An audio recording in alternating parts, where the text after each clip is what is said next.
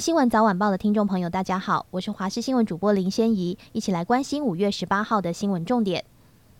中央气象局今天发布双北等六县市的高温灯号资讯，白天气温可达摄氏三十六度以上。不过今晚到明天清晨，封面靠近。白天，台湾仍在西南风偏暖环境中，各地高温大多在三十三到三十六度。其中，大台北、桃园、台南及花莲、台东地区气温相对较高，东南部地区有分风发生的几率，高温皆可达到三十六度以上。各地低温大约二十四到二十六度。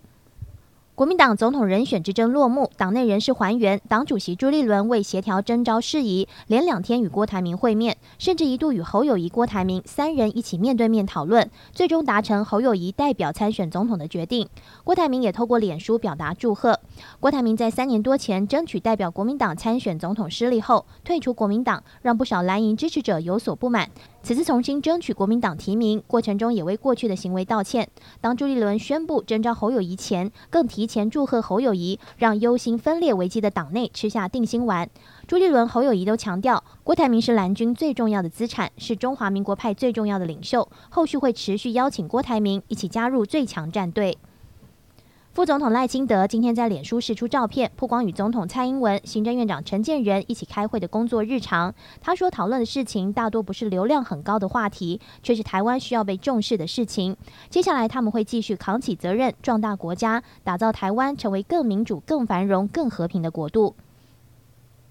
纽约时报报道，中国刺激台海紧张之际，国民党与北京往来有时成为包袱，因而征召欲在两岸议题走中间路线的新北市长侯友谊参选总统，争取对北京怀有戒心的选民支持。报道写道，明年一月投票的总统大选竞争激烈，可能让台湾在美中对峙下开辟新走向，重塑台海紧张局面。总统蔡英文执政七年来，台湾以加强台美关系，抵抗中国在军事、外交层面加强施压。《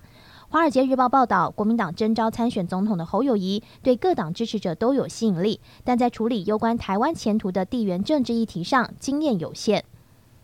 日本是今年七大工业国集团 G7 轮值主席国，十九号到二十一号将在广岛市举办 G7 领袖高峰会，广岛人的灵魂美食玉好烧成为话题。七十八年前，广岛遭原子弹轰炸成一片废墟后，玉好烧成了广岛复兴重建的象征。随着 G7 广岛峰会登场，广岛的业界团体玉好烧协会加盟店推出 G7 意向的广岛烧，也成为话题。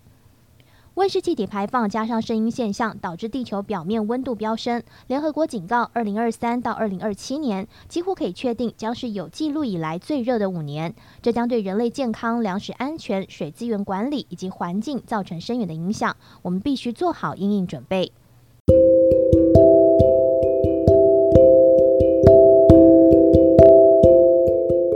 以上就这节新闻，感谢您的收听，我们再会。